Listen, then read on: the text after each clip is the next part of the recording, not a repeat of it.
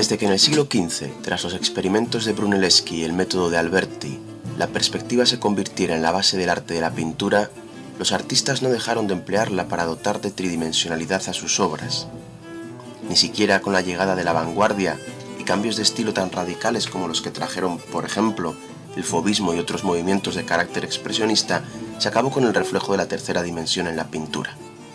Se empleaban colores agresivos, pinceladas rápidas, cargadas de materia, desaparición progresiva del dibujo, pero la profundidad seguía ahí.